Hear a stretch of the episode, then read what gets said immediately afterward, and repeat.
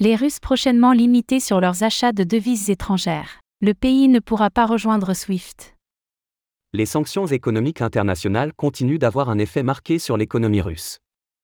Preuve en est faite par une nouvelle décision de Vladimir Poutine, qui a annoncé vouloir limiter les achats de devises étrangères pour les particuliers et les entreprises russes. La nouvelle intervient alors que l'Europe confirme que la Russie ne réintégrera pas prochainement SWIFT.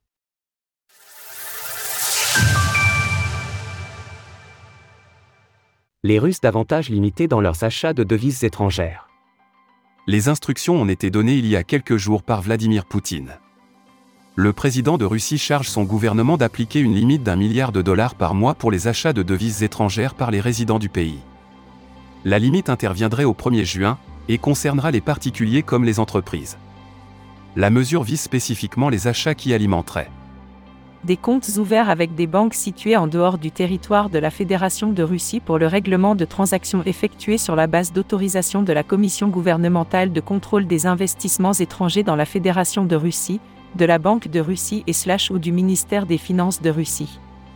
Ce ciblage des comptes étrangers vise bien sûr à enrayer la fuite des capitaux hors de Russie, alors que l'économie est étranglée par les sanctions internationales. Vladimir Poutine a également chargé le ministre des Finances et la Banque centrale de lister des cas concrets où ces mesures pourraient ne pas s'appliquer.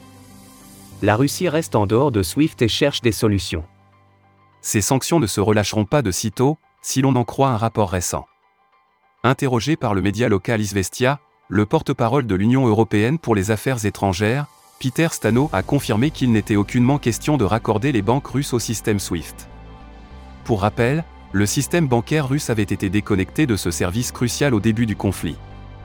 Selon Peter Stano, les banques ne seront pas autorisées à s'y reconnecter avant la fin de la guerre entre l'Ukraine et la Russie.